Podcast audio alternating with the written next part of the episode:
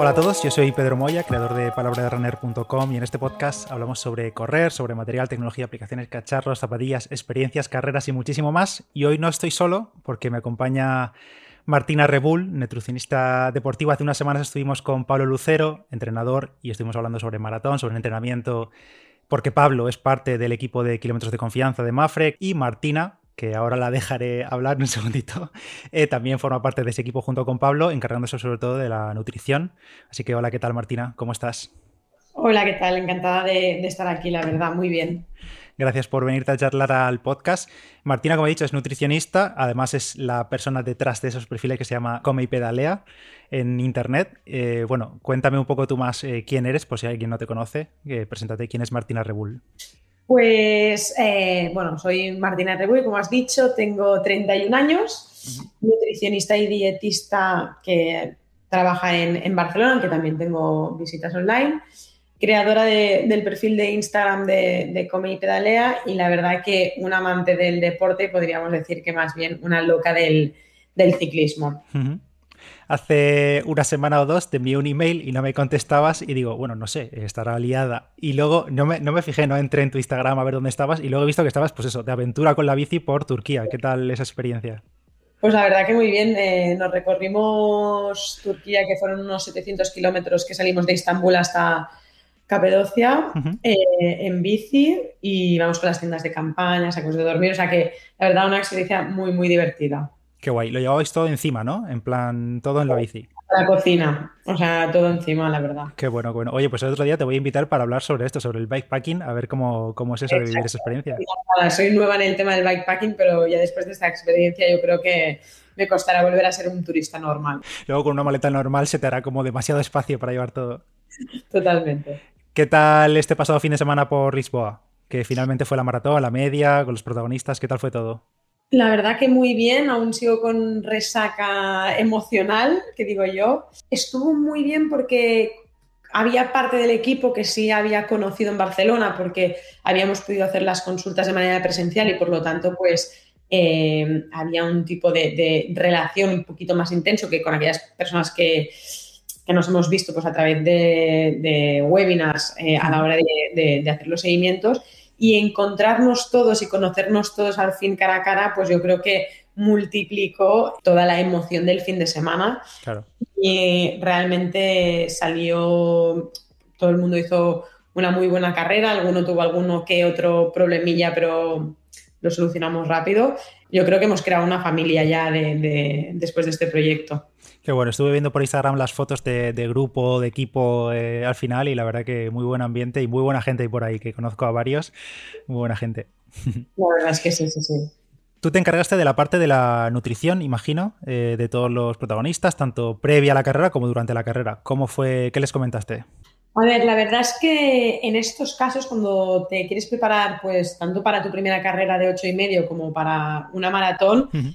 eh, es muy importante el tema de la nutrición. Siempre hemos de tener en cuenta pues, que comer antes, durante y después, pero eh, al no conocer a, a estas personas de antes, hubo un trabajo previo de cambio de hábitos muy importante, porque realmente pues había un poco de todo y, y había mucho de comer mal. Entonces estuvimos pues estos siete, ocho meses que hemos estado trabajando juntos, dando mucha importancia a lo que son los cambios de hábitos. Uh -huh porque había mucha gente pues, que había de ganar algo de masa muscular, otros que tenían que perder peso y hemos ido trabajando un poco en, en diferentes aspectos y luego ya eh, en los últimos meses nos centramos mucho más en lo que es la nutrición deportiva, en lo que se tiene que comer pues durante los entrenos o en, carreras, en tiradas de larga distancia, etc. Para hacer eh, esto más interactivo con la audiencia, estuve preguntando por Instagram, al igual que hice con Pablo, en aquel caso con preguntas sobre entrenamiento, en este caso son con preguntas sobre nutrición deportiva, que siempre hay muchísimas. Recibí mucha, muchas preguntas y tuve que filtrar un poco por, por aspectos generales. Y vale. una de las era cómo debería, cómo debería ser la distribución de, macros, de macronutrientes en la nutrición de, en el día a día, en la dieta de un deportista. Ya no una persona que es sedentaria, sino alguien que ya es deportista, que ya es corredor y demás. Debería mmm, poner más peso en pues, hidratos, que al final es nuestra gasolina, no descuidar la proteína. ¿Algunos aspectos generales en ese sentido? yo normalmente cuando me vienen este tipo de perfiles a la consulta, eh, intento ver eh, dos cosas. Una persona eh, puede hacer mucho deporte y estar el resto del día sentado trabajando, por lo tanto, al final, el gasto calórico que va a tener durante el día seguramente no va a ser tanto como nos pensamos. Y luego, por otra parte, tenemos el tipo de persona pues, que entrena y realiza buenos entrenos, ¿vale? Pero que además tiene un estilo de vida muy activo. ahí hay un poco la diferencia a nivel de cantidad de carbohidratos eh, repartidos a lo largo del día. Es verdad que una persona que es deportista y que entrena casi a diario eh, va a tener que añadir mucho más carbohidrato que el resto de, las personas, eh, más bien sedentarias. Pero yo no me quiero mojar a decir qué cantidad. Te diré que sería obligatorio el meter el carbohidrato para desayuno y para la comida. Si se entrena muy pronto por la mañana y no hay, no hay tiempo para desayunar, te diré que podríamos llegar a plantearnos el poner un carbohidrato eh, de absorción lenta también por la noche, tipo patata, boniato, etc. Pero en principio mm, yo jugaría pues con eso, con mañana mañana mediodía y alguna tarde antes de entrenar, eh, ahí serían los momentos claves para, poner el carbohidrato. Ya la cantidad depende del gasto calórico. Pues ahora que has dicho lo del desayuno, otra pregunta muy, muy comentada era Mucha gente sale a, entrenar muy temprano por la mañana antes de ir a trabajar y por lo que sea no puede levantarse a las 4 o las 5 de la mañana para desayunar más o menos fuerte y poder hacer un entrenamiento en condiciones o directamente tener que salir en ayunas, entre comillas, porque habrá cenado la noche anterior. Entonces decían muchos cuál sería el desayuno un poco ideal o algún desayuno de, de fácil asimilación y de fácil digestión por la mañana. No sé si existe una receta mágica, pero alguna recomendación. Pues eh, todo depende del tipo de entreno. Si al final hemos de hacer un entreno en zona 1, zona 2, yo recomendaría em, hacerlo en ayunas o simplemente tomarse una pieza de fruta con un café solo y, para adelante, porque al final yo creo que no cuesta mucho de, digerir. Y si hemos de hacer un entreno de series eh, de alta intensidad, lo que comentábamos antes, como a lo mejor no vamos a tener tiempo de levantarnos muy pronto y hacer un desayuno como Dios manda, el añadir algo de carbohidrato la, la cena anterior y hacer un pequeño tente en pie antes de salir a, a correr, que podría ser pues desde una pieza de fruta y un par de dátiles, fruta con miel, algo que lleve azúcar de rápida absorción.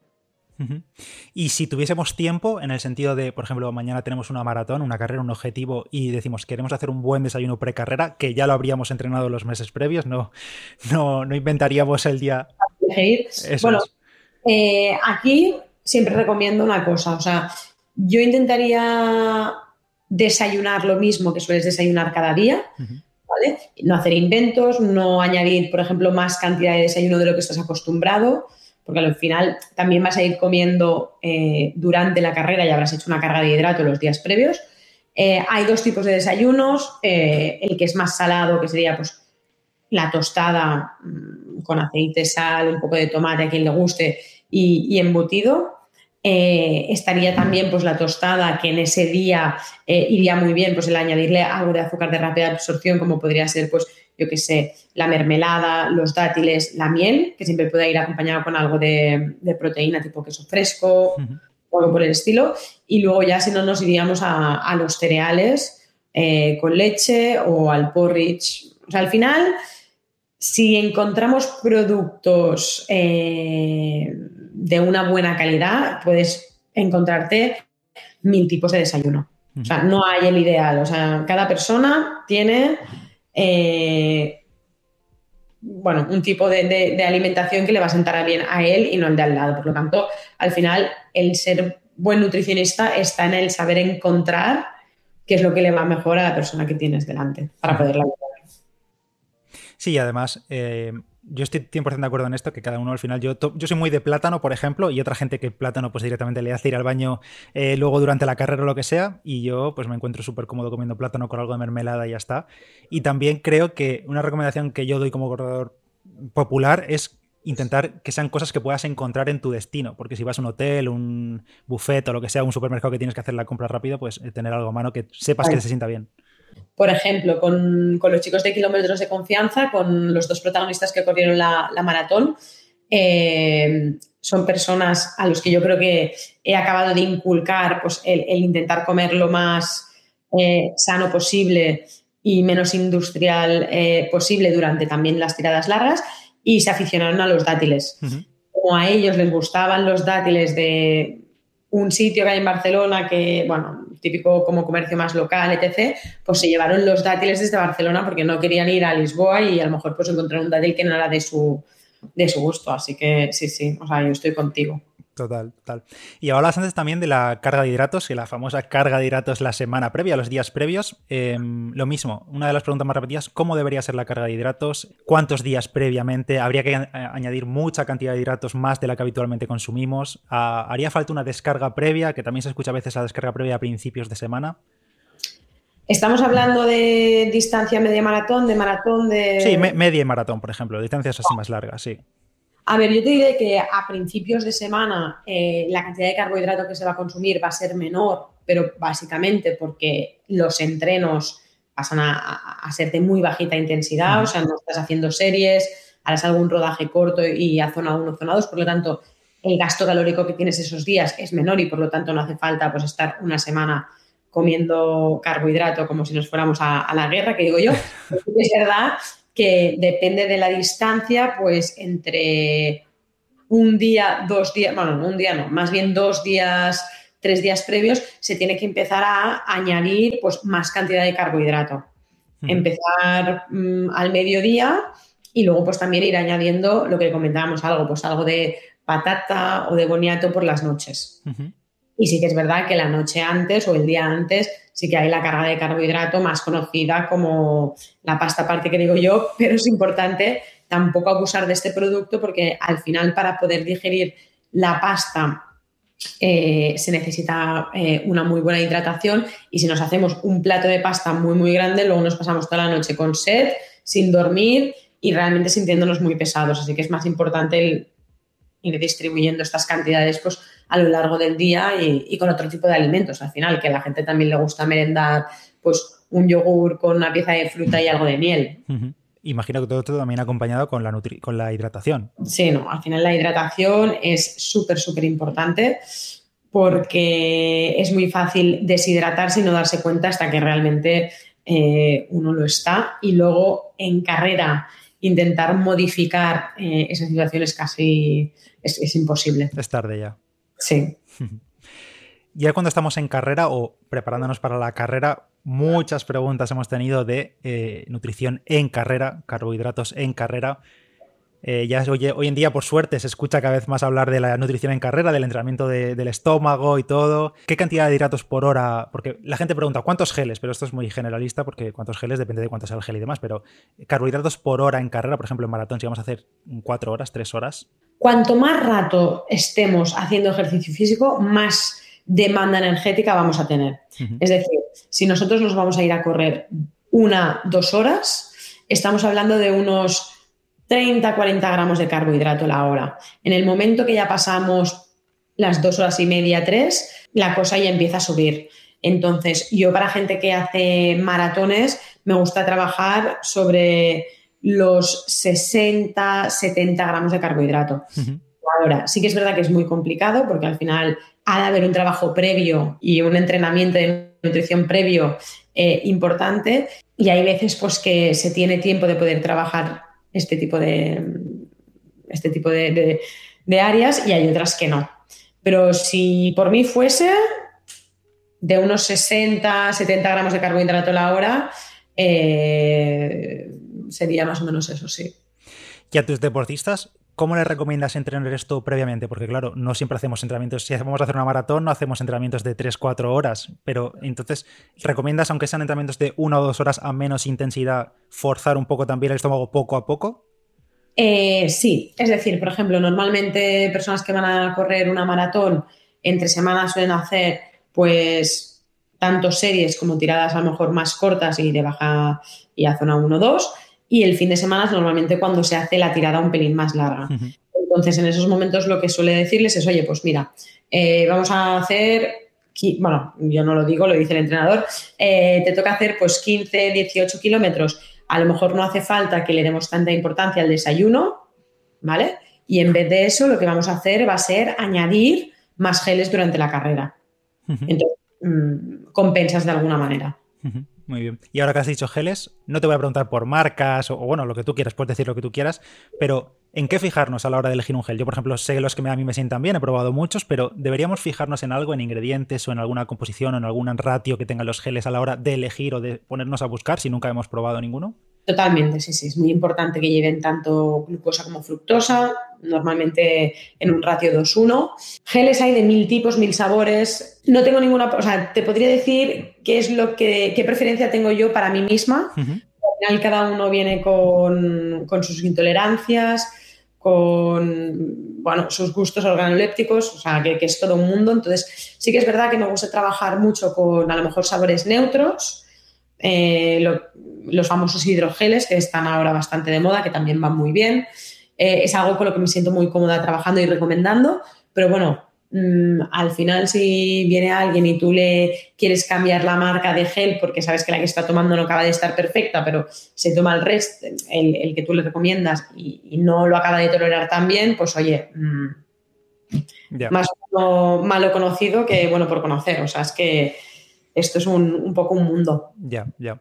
Y en cuanto a los geles, normalmente no suelen llevar sodio o llevan muy poquito, llevan muy poquitas sales. Eh, ¿Tú en larga distancia recomendarías añadir sales en forma de cápsulas o en algún tipo de bebida que te puedas preparar y demás? Sí, siempre recomiendo sales porque al final eh, la bebida isotónica en carrera no es tan frecuente como, como cuando salimos, por ejemplo, en, en bicicleta, que al final tienes como el bidón ahí todo el rato y puedes ir bebiendo. Sí que es verdad que hay gente que sale con las típicas mm, con los típicos botellines eh, con isotónico, pero a la que se te acaba ya dependes de... De habituamiento.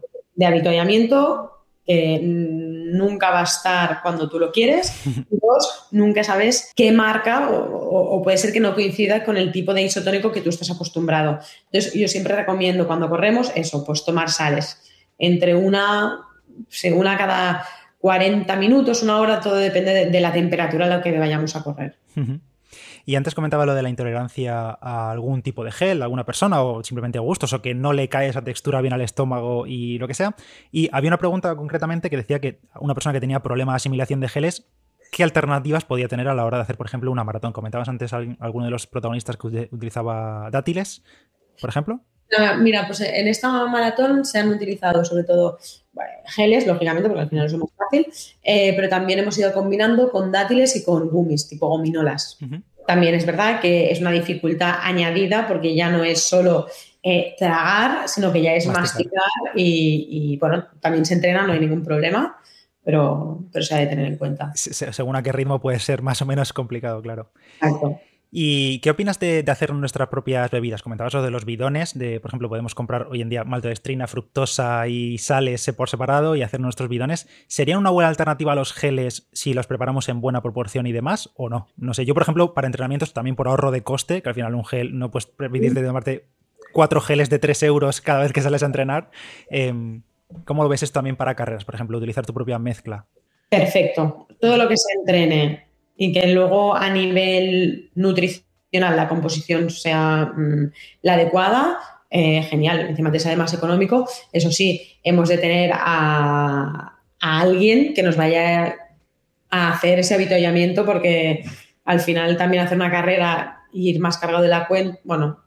Sí, la logística es complicada. Hay siempre pros y contras. Aquí lo único contra sería la logística, depende de, de la cantidad de geles que te tengas que llevar. Eh, pero bueno, mm, ideal. Si se puede conseguir, vamos. Perfecto. ¿Y alguna manera de lidiar con los problemas estomacales que puedan surgir en una maratón, por ejemplo? Ya no porque te siente mal un gel, que lo tengas súper probado, sino porque lo típico de tantas horas o a mucho calor o la intensidad o lo que sea. ¿Alguna manera de intentar reducir o evitar o minimizar al máximo los riesgos de tener problemas de estómago? Sí, al final es lo que tú dices, que por mucho que lo tengas todo controlado y estudiado, hay veces que el día del examen no sale como, como tendría que salir. La verdad es que poco se puede hacer, eh, mucha cabeza, mucha paciencia y a la hora de tomarse un gel, pues tomárselo con calma, no tomártelo súper rápido, sino pues, oye, si me estoy un kilómetro tomándome el gel, pues no pasa nada, luego ir hidratándose a pequeños sorbitos cada 20 minutos, pero si se te cruza el día, Ya, me comentaba alguno de eh, si sirve de algo tomar algún protector de estómago, un Fortasec o algo así. No sé si eso sería buena idea. A ver, si es la carrera de tu vida y tú ya sabes que, la cosa va a salir mal, el tomarse un Fortasec, pues mira, te va a salvar de no tener que estar parando cada dos por tres para ir al baño. Eh, pero eso ya sí sabes que te va a ir mal sí o sí, pero tomarlo por tomar. Empiezas la carrera ya mal. Claro. Tomárselo por tomárselo me parece bastante locura. Sí, esto es como el, ibuprofeno del por sí. Por si me duele algo, claro. Vale. Y una vez hemos terminado la carrera, ya estamos en el post, eh, ya después de la cerveza o lo que cada uno tome así después del habitamiento, eh, un recovery, ya sea después de carrera o después de un entrenamiento fuerte, un recovery que podamos hacer en casa, eh, cuánto tiempo dejar desde que hemos terminado una carrera o un entrenamiento. Yo normalmente les digo a mis, a mis clientes que es súper importante que antes de los 45 minutos, una hora de terminar cualquier tipo de entreno de alta intensidad o una carrera, haya un recovery o un batido de proteínas. Eh, cuanto más eh, cerca esté la comida, a lo mejor voy a recomendar más bien el batido de proteínas, así luego la comida pues pueden disfrutarla pues con una buena paella o, realmente pues añadiendo más carbohidrato de la cuenta, que también así lo disfrutan. Eh, si está muy lejos la comida, sí que les añado, añado un recovery porque la diferencia entre un batido de proteínas y el recovery es la cantidad de carbohidrato que hay. Eh, te iba a preguntar sobre eso, sobre si merecía la pena el recovery como tal comercial de marcas de nutrición deportiva o hacérselo casero en plan, pues eh, leche, avena, plátano, proteína y demás. O, comida real en sí, o comida tomarte de comida real. Mejor la comida real. Pero también es verdad que muchas veces o, gran parte de, nuestra vida vamos corriendo de un lado a otro o que acabas una carrera y no vas a llegar a casa hasta el cabo de X eh, horas y por lo tanto, eh, según el tiempo en el que nos encontramos, será una o otra opción. Si es comida real, por mí muchísimo mejor. Claro ejemplo, pues hacerte un batido pues con eh, queso fresco batido que ya te añade la proteína de manera natural, añadirle fruta, añadirle frutos secos, canela, ceilán, que es un buen antiinflamatorio, eh, se puede añadir también dátiles, pasas, miel, o sea, hay mil combinaciones eh, buenísimas y, súper nutricionales. Oye, por curiosidad, ¿cómo te organizas en los viajes en, en bici, con el bikepacking y demás? a nivel nutricional, digamos, si haces no sé cuántos kilómetros al día y lo llevas todo encima, ¿cómo os organizáis? ¿Coméis donde vais al destino? ¿Lleváis algo encima? A ver, te diré que el único viaje que, he hecho ha sido este de Turquía, eh, por lo que no tengo mucha experiencia y iba como un poco sobre la marcha. Y al final lo que hicimos es, eh, yo me llevé personalmente mm, así como cuatro o cinco barritas de emergencia, pero lo que hicimos sobre todo fue eh, tirar de comida local de la zona Así que un must que llevábamos siempre era pan, peanut butter, dátiles y fruta. Y con eso nos hacíamos eh, tostadas de peanut butter con un poco de queso, de peanut butter con fruta, dátiles y algo de frutos secos. Y, luego que hay mil paradas, eh, hay mucho kebab, que no es el kebab que conocemos aquí con todas las salsas, sino que lleva verdurita y no lleva salsas y es más saludable. Así que tirábamos mucho de, eso, crema de lentejas, es que al final cuando haces este tipo de viajes y realmente comes como los locales, por decirlo de alguna manera, es muy distinto al, ir de restaurante turístico, creo yo. Ya. Ya, claro. Y, además, supongo que también por logística, lo que hablábamos antes, es inviable llenarte las maletas, entre comillas, de productos deportivos o de polvos y demás, claro. Lo, único que me llevé eran las pastillas de sales. Yo le hice pastillas de sales a la bebida isotónica para que no se me hiciese muy, muy pesado a nivel digestivo, pero todo lo que era comida eh, lo encontrábamos lo encontrábamos ahí mismo. Sí que es verdad que había días pues, que a lo mejor sabías que no ibas a encontrarte o no te ibas a cruzar ningún pueblo y ese día pues tenías que cargar comida para dos días, pero en general sí que íbamos encontrando cosas. Y al principio del todo comentabas que algunos de los em, protagonistas de Kilómetros de Confianza, que han corrido la media, la maratón o el 8,5K, habían tenido algún problemilla y habías tenido que solucionarlo. ¿Algo que se pueda comentar? Eh, bueno, mira, te diré que a nivel nutricional no tuvimos ningún problema, fue todo, me hicieron mucho caso en, todas las directrices a nivel de, geles, hidratación, así que en ese aspecto perfecto. Eh, solo que hubo un chico de los que corrió, eh, el de la maratón, que empezó a tener muchas molestias en, la rodilla. Y tuvo que bajar el ritmo porque si no, no iba, no iba a acabarlo bien. Y tampoco queríamos que se lesionara, pero bueno, mm, lo recuperó muy bien y acabó súper contento. Así que, bueno, la verdad es que salió todo muy rodado. O sea, que fue más algo físico que de la propia nutrición o en carrera y demás. Sí, a nivel de nutrición, la verdad es que lo llevábamos muy, muy trabajado. Y eso que te digo, ellos eran, o sea, fueron súper aplicados, se traían sus dátiles de Barcelona, o sea, todo perfecto. Sí, sí. Qué bueno, qué bueno. Pues pasamos al último bloque, que era suplementación, que siempre eh, cualquier deportista o cualquier popular va buscando la pastilla mágica para ser mejor deportista y entrenar menos, si es posible. y una de las preguntas em, más repetidas era sobre la creatina, porque al final es uno de los suplementos con mayor evidencia detrás. Y primero, ¿es eh, útil en corredores o deportistas de resistencia la creatina, por ejemplo? Es útil, Sí, a ver, al final te ayuda a aumentar la masa muscular. Eh, entonces lo que se tiene que ver realmente es qué tipo de dieta lleva esa persona, si realmente se necesita eh, aumentar más o se necesita añadir esta creatina pues para aumentar el rendimiento, depende mucho de cada persona. Eh, porque al final, si es una persona que tiene tendencia a aumentar mucho la masa muscular, el añadir creatina, que al final lo que hace es, aumentar el peso de la masa muscular, pero porque aumenta la cantidad de agua dentro del músculo, pues a lo mejor no es lo más eficiente, porque tú cuando corres, cuanto más peses, eh, lento vas a ir, por decirlo de alguna manera. más masa tienes que transportar al fin y al cabo. Exacto, entonces depende un poco de, la persona, la verdad. O sea, es un suplemento que va muy bien, pero se tienen que ver se tiene que poner una balanza. Y, esto, era un tema que, eh, claro, eh, se habla mucho de la creatina en corredores porque te puede hacer subir de peso, que al final no deja de ser agua intracelular, ¿Sería recomendable quitarla la semana previa o las semanas previas a una competición para, mm, no sé, reducir un poco el peso? Sí, se podría valorar. Al final, es que dar consejos así tan se, sí, se podría valorar. Totalmente. Vale. Em, y corredores y eh, hierro, que suele ser un tema común, por la, la típica anemia del corredor. También sería recomendable echarle un vistazo de vez en cuando a cómo estamos de niveles de hierro, sobre todo cuando nos encontramos muy cansados o estamos en un periodo de entrenamiento, un bloque muy intenso. O sea, yo siempre a todos mis clientes les eh, obligo eh, que parezco una profesora de cole, eh, les recomiendo que, se hagan una analítica anual, ¿vale? Pues para controlar no tan solo el hierro, sino pues la vitamina D, que es súper importante para el rendimiento deportivo, Mm, colesterol, glucosa en sangre, bueno, al final todos los parámetros que, nos tenemos que ir revisando para ver que todo está bien. Eh, sí que es verdad que yo nunca suplementaría a nadie eh, sin ver que realmente pues, hay una anemia. Eh, y siempre es necesario pues, hacer este tipo de, analíticas cuando uno se siente más cansado. También es verdad que se tienen que mirar otros factores porque muchas veces vamos cansados pues, porque no estamos descansando lo que nos toca, no estamos acabando de comer lo que nos toca, pero una vez descartadas eh, todos estos factores, pues hacer una analítica de sangre para ver que, los niveles de hierro también sería muy importante.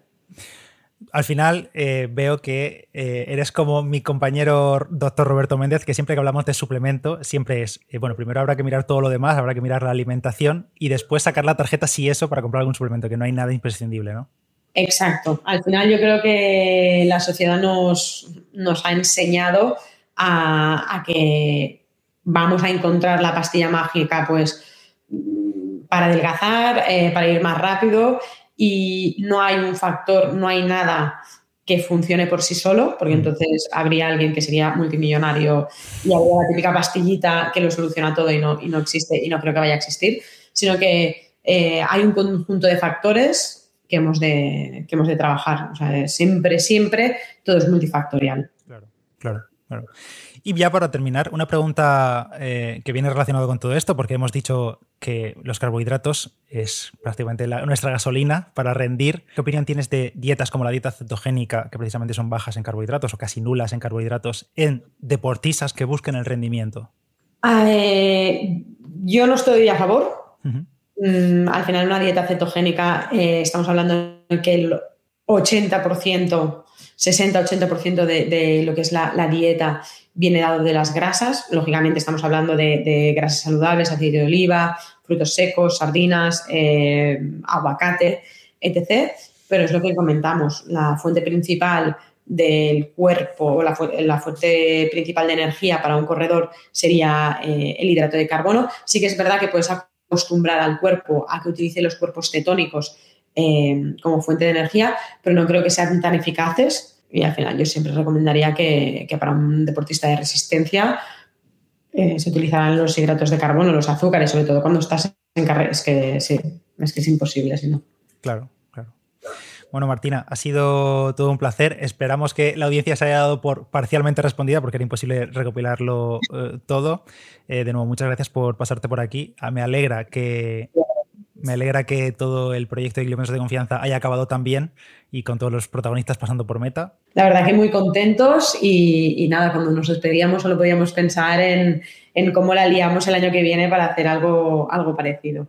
Pues sí, pues sí, porque el salto que ha habido del año anterior a este ha sido bastante notable y nada, me alegro mucho y muchas gracias por, pasarte por aquí de nuevo. Bueno, pues dejaremos las redes de Martina en la descripción del podcast y demás. Y bueno, ya lo veréis por redes cuando compartamos el podcast. Gracias de nuevo, Martina. Un abrazo. Muchas gracias, Pedro. Chao, chao. Y para finalizar el episodio os hablo de Asturias y de los planes de turismo activo que podemos hacer por todo el Principado de Asturias. Ya sabéis que durante este mes de noviembre hemos estado hablando de baños de bosques, aunque en los últimos meses, si echáis un vistazo a los anteriores episodios, podéis escuchar sobre el Camino de Santiago, su paso por Asturias, sobre sendas costeras, sobre rutas de cientos y cientos de kilómetros que podéis hacer prácticamente durante varios meses en rutas de senderismo a lo largo de todo el Principado de Asturias, por planes acuáticos que podemos hacer en las cuencas fluviales y mucho más. Y como decía, en este mes de noviembre nos hemos metido de lleno en la naturaleza hablando de baños de bosques.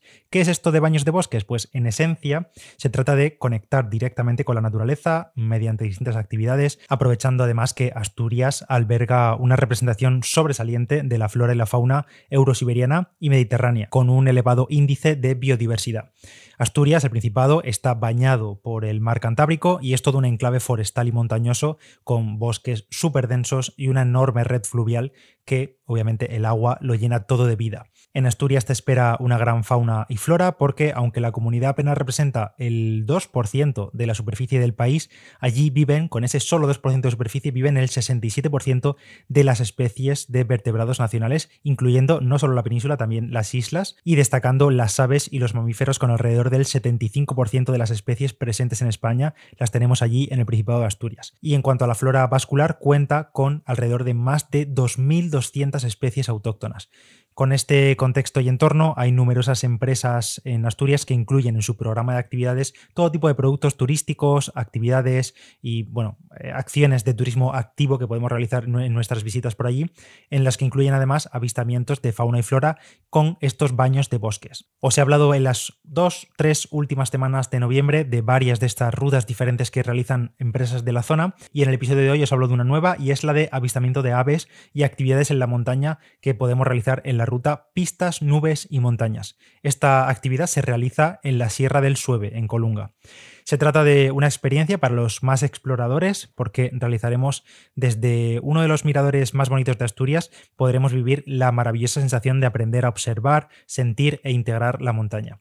Además, en esta ruta, en esta actividad, también se realizan avistamientos de buitres y de otras aves rapaces. Y además la zona es hábitat del caballo asturcón y en ese entorno, en el entorno de la Texeda del Sueve, encontraremos también varias de sus joyas botánicas. Como siempre os digo, ya sabéis que en la nota del episodio tenéis un enlace a turismodeasturias.es donde encontraréis toda la información del episodio de hoy, además de otras rutas, otras sendas, otras eh, etapas por las que pasar y por las que bañaros de naturaleza cuando estéis en el Principado de Asturias. Así que os animo a que os paséis por turismodeasturias.es y le echéis un vistazo a todos. Hasta aquí este episodio de Diario Runner de hoy, espero que os haya gustado y nos escuchamos en unos días. Chao, chao.